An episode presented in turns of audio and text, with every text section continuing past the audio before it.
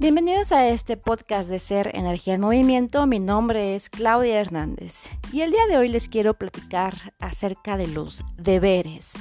Pero ¿a qué me refiero? Les voy a contar. Eh, últimamente me ha llegado muchísimas personas a consulta, eh, me he enterado por charlas, amistades y demás y me he percatado que hay una frase muy en común, muy recurrente y muy frecuente. Eh, incluso a veces su servidora también se ha cachado diciéndola. Y es el no debería de sentirme así. Yo sé que no debería de sentirme así. Yo sé que no debería de sentir ansiedad. Yo sé que no debería de estar deprimida. Yo sé que no debería de estar enojado. Yo sé que no debería de sentirme así. Y también está la otra parte de yo debería de estar feliz, yo sé que debería de estar contento, yo sé que debería de estar agradecido. Y en ambas posturas, que una si bien es no debería y otra es sí debería, eh, ambas, si te fijas, son como bien impositivas, son como condenatorias, son castigadoras.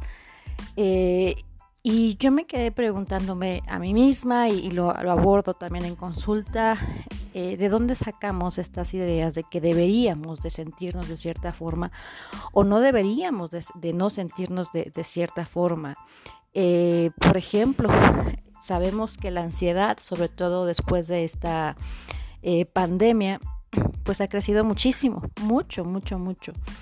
Eh, antes no hablábamos de ansiedad, antes sentíamos las palpitaciones, de repente ahí se escuchaba, ay, es que fulana tuvo un ataque de pánico, por ejemplo, y lo veíamos como muy aislado, hasta que nos dimos cuenta que teníamos ansiedad y que ya era algo de nuestro estilo de vida, incluso, ¿no? Que nuestro estilo de vida es bastante presionante, es bastante exigente y tiene que ver con esto que te estoy diciendo, nos estamos hasta exigiendo el sentirnos o no sentirnos de cierta forma.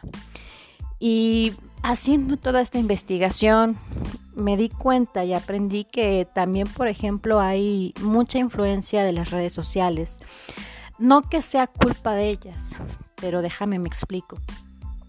Eh, resulta que hay cada vez más personas, más pacientes que llegan con su cirujano plástico, por ejemplo, y les dicen, yo me quiero ver así.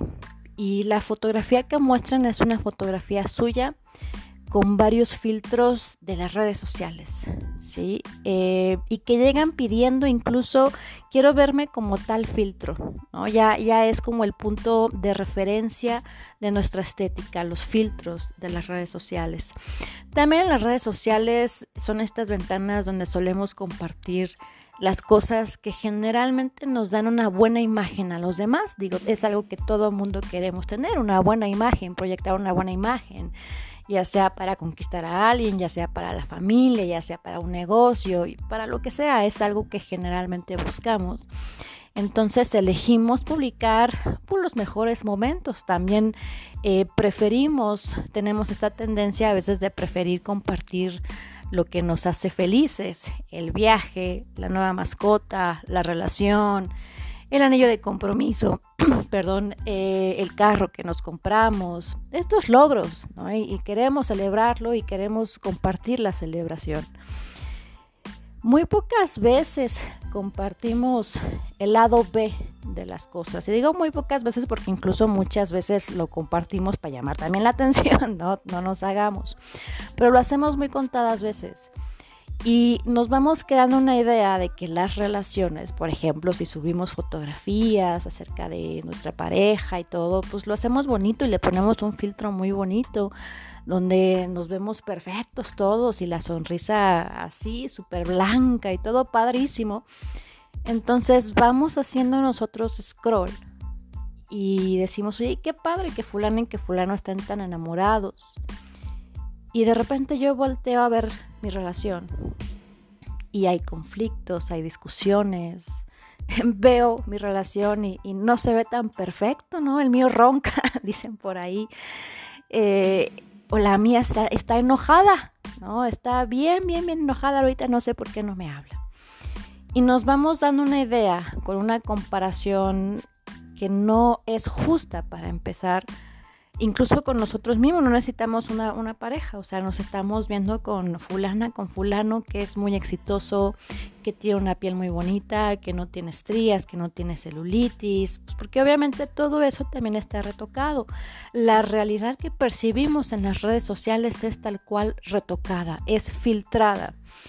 Y nos creamos esta idea tan romántica de una realidad perfecta, que se ve muy bonita y cuando volteamos a nuestra propia realidad, una realidad real, valga la redundancia, pues nos damos cuenta que hay granos, que hay lonjitas, que hay discusiones, que hay ansiedades y que hay depresiones también, que hay trastornos de personalidad, que hay situaciones que no son tan bellas en general, pero no por esto quiere decir que sean patológicas y no por esto quiere decir que sean insanas o que no deberían de estar ahí.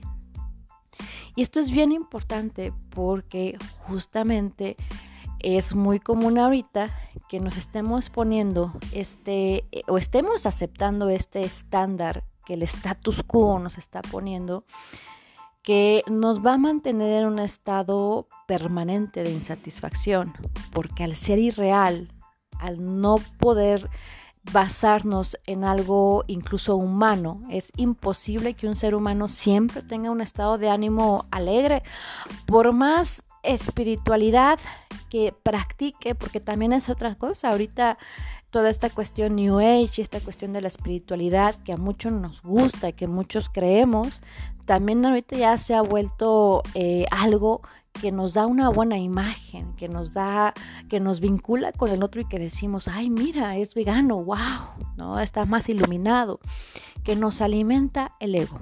Así de sencillo. No digo que todos los que practican eh, o practicamos espiritualidad lo hagamos con esa intención, aclaro, pero que sí, de alguna forma, el ego puede llegar a aflorar en algunos casos y usar eso como eh, un filtro que se vea bonito para una realidad editada. Y a veces creemos que nuestro maestro de yoga, que a veces creemos que el gurú que seguimos, el psicólogo, el médico, pues todo el tiempo huele a incienso, que todo el tiempo está eh, súper flexible, que todo el tiempo está bien buena onda, zen, vibrando alto porque él no va a publicar las veces que se peleó con su esposa o con su esposo.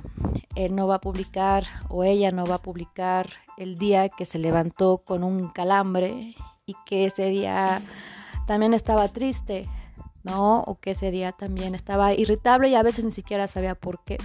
Todo ese tipo de situaciones que son perfectamente normales en el ser humano y que en dado caso cuando llegamos a presentar algo patológico, ¿a qué me refiero? Un trastorno, por ejemplo, un trastorno depresivo, un trastorno de la ansiedad, eh, y me voy a ir un poquito más hacia palabras mayores. ¿Y por qué les digo así? Porque también están bien satanizadas como un trastorno, de trastorno perdón, límite de la personalidad, ¿no? Eh, decimos, ay, es que, pues, pobrecito, pobrecita, cuando no. Una cosa es tener empatía y respeto, pero no por eso quiere decir que ya no puede tener una buena vida, no por eso quiere decir que ya su calidad de vida merece ser menos en automático o que ya no debería de estar así, ¿vale? El equilibrio es diferente para cada quien y si nos basamos justamente en un eh, estándar, si ponemos una barra igual para cada quien. Y además estos parámetros que sean basados en algo que es antinatural, en cuestiones que son inhumanas, en cuestiones que son completamente artificiales, nos vamos a estar frustrando muchísimo. Eh, justamente la depresión y la ansiedad han crecido en los últimos años por la presión de ser feliz, por la presión de ser perfecto, por la presión de tener una relación como se ve en las redes sociales, como por la presión de tener una relación photoshopeada, por la presión de tener una relación editada, llena de filtros, porque en serio que a veces llegan a consulta y dicen es que todo iba bien y tuvimos nuestra primera discusión y creo que ya es una relación tóxica, creo que ya es un narcisista y creo que ya no debería de seguir. Y cuando analizas realmente de una forma más objetiva esa situación, te das cuenta que es una discusión completa y hasta necesaria, ¿no? Este tipo de situaciones donde eh, yo les digo, las relaciones no siempre son bellas, no siempre, no quiere decir que por esto hay que estar aguantando violencia, hay que tener mucho discernimiento en esto. Quiere decir que va a haber veces en que tu pareja va a amanecer con un grano, quiere decir que a veces tu pareja va a voltear los ojos, quiere decir que tu pareja a veces no va a entender lo que tú le estás diciendo o tú no vas a entender lo que tu pareja te está diciendo, que a veces no van a pensar igual, que a veces te va a decepcionar y tú a tu pareja también. Y esto no quiere decir que sea una relación violenta, no quiere decir que sea una relación tóxica, que es un, es un término que también ya es muy común ahorita, ¿no? Todo es tóxico y no nos sentamos a pensar realmente qué significa esto. Entonces, si de por sí a lo largo de la historia de la humanidad siempre ha habido este status quo de debes de ser, debes de comportarte, ahorita ha crecido este status quo a pesar de que estamos buscando un despertar de la conciencia eh, porque se ha infiltrado justo en el despertar de la conciencia el status quo, porque ya debes de ser despierto, ya tienes que vibrar alto, ya tienes que estar en otra dimensión, ya tienes, debes que tener tu tercer ojo abierto. Por ahí me ha tocado que de repente alguien dice, oye, hoy, hoy fíjate que andaba medio triste y pues por ahí le contesté feo a alguien. Y la respuesta o el comentario que dan es de andas muy 3D, ¿no? Andas en mucho en esta tercera dimensión todavía y pues debemos de tener una expansión de la conciencia a la cuarta, a la quinta dimensión, a la sexta que ya es más crística. Y pues imagínate tú que te estás iniciando o cuando ya estás más avanzado, en cualquier momento que si te compras esta idea de que no debes de estar 3D, que no debes de tener esta humanidad, que debes de ser básicamente pues estar flotando todo el tiempo, oliendo incienso, vestido de blanco, que a lo que te decía que a veces esperamos de los gurús, de los médicos, de los psicólogos y de repente te das cuenta que te enojas y de repente te das cuenta que tu gurú también se enoja, pues viene una decepción bastante grande, una frustración y una sensación sobre todo de fracaso de que pues estás viendo en redes sociales que todo el mundo lo está logrando y tú no. Y es chistoso porque esto es un sentimiento muy compartido de mucha gente que está detrás de estas pantallas o enfrente más bien de estas pantallas sintiendo exactamente lo mismo, que no lo está logrando, que no lo está haciendo, que no está teniendo éxito. Incluso el concepto de éxito ha cambiado a lo largo de la historia, ha cambiado a lo largo de, cómo ha cambiado el pensamiento también de la humanidad. Pero hoy me quiero enfocar justamente a esos deberes. Eh, llegan también a consulta muchas personas muy cansadas mentalmente por justamente cumplir estos deberes. Porque además, bueno, no aplica nada más a cuestiones estéticas. Por ejemplo, me voy a enfocar un poquito en la maternidad. Debes de tener una carrera y debes de tener un bebé, o más bien debes de tener un bebé, pero no debes de ser mamá trabajadora. Pero bueno, si no eres mamá trabajadora, ¿qué ejemplo le vas a dar a tu hija o a tu hijo? Debes, debes, debes, debes, debes de tener un parto de cierta forma, debes de comer de cierta forma. Y muchos de estos debes no tienen fundamento porque parten, y me refiero no a las instrucciones de un médico, no, me refiero a estas cuestiones que te dice la suegra o que te lo impone, es que debes de vestirlo de cierta forma, de, debes de ponerte el listoncito en la panza embarazada o debe de llamarse igual que la abuela porque la abuela hay que honrarla y debes, debes, debes, debes, debes. No debes de sentirte así, si te fijas, hay un molde que tienes que cumplir en todo. Que si bien antes estaba ahí, eh, eh, ese molde, ahorita es un molde que ha crecido y que se difunde a través de las redes sociales, de los medios de comunicación, porque bueno, antes la comunicación no era tan efectiva hablando tecnológicamente. Una noticia que pasaba en un país diferente al nuestro, pues tardaba eh, a veces hasta meses en llegar. Ahora cuando está sucediendo ese evento, esa noticia, lo estamos viendo, lo vemos en videos, lo vemos en fotografías, en transmisiones en vivo. Todo está mucho más rápido, incluyendo esta sensación, esta presión de lo que se debe de ser, porque ya uno debe de ser exitosísimo a los 15 años, casi, casi, ya tienes que haber amasado una fortuna, ya tienes que tener tu, tu conciencia bien despierta, ya tienes que haber escrito un libro, ya tienes que haber adoptado muchos animales y ya no debes de enojarte, ya no debes de tener ansiedad, ¿sí? Entonces, eh, antes de que te digas a ti mismo si debes o no debes de sentirte así, yo te puedo sugerir que te preguntes por qué. O sea, ¿por qué no debería de sentir ansiedad? ¿Por qué no debería de sentir eh, o por qué no debería sentirme orgulloso de esto que estoy logrando, orgullosa de esto que estoy logrando? ¿Por qué no debería de estar enojado? Eh, y no en el aspecto de censura, sino de que muchas veces, sobre todo ciertas emociones que no son tan placenteras, pues las catalogamos como prohibidas. Le llamamos negativas por su polaridad, por así decirlo, porque no son placenteras, pero son parte de todo el espectro emocional de un ser humano. Hay emociones fabricadas por ahí, como la culpa, por ejemplo, la culpa que tiene que ver con esta presión de no cumplir el deber ser.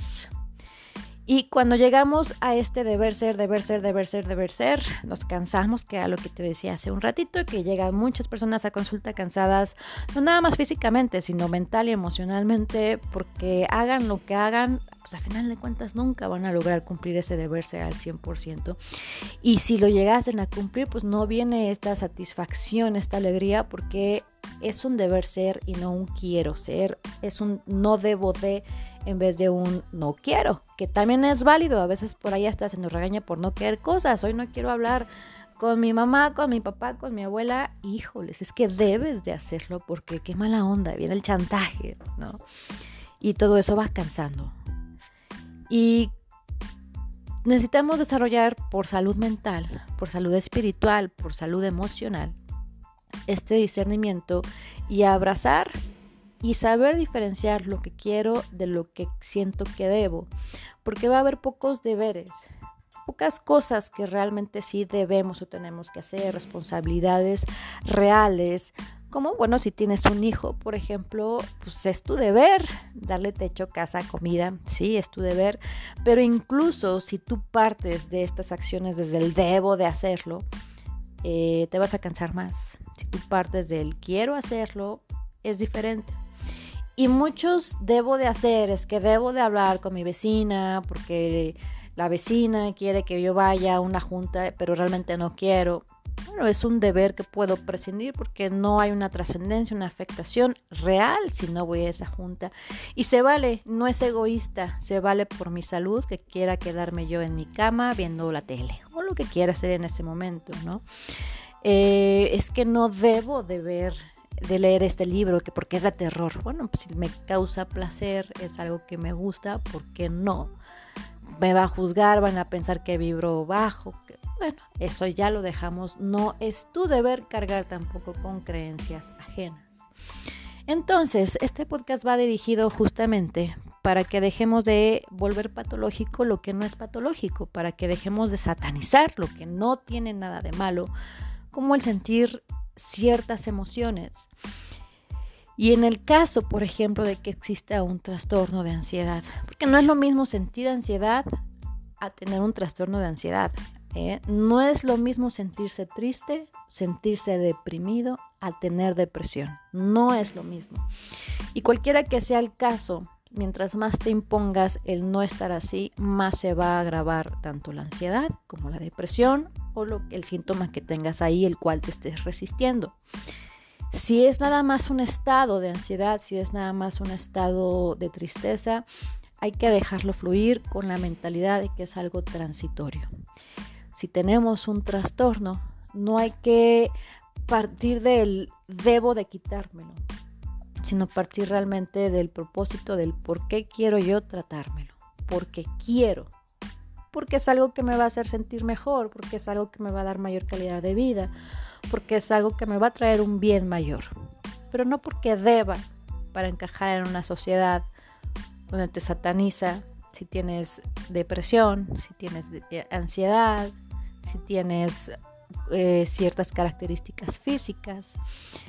Y el día de hoy este podcast es justamente para invitarte a quitarte los deberes y que empieces a hacer un equilibrio sano con lo que quieres hacer.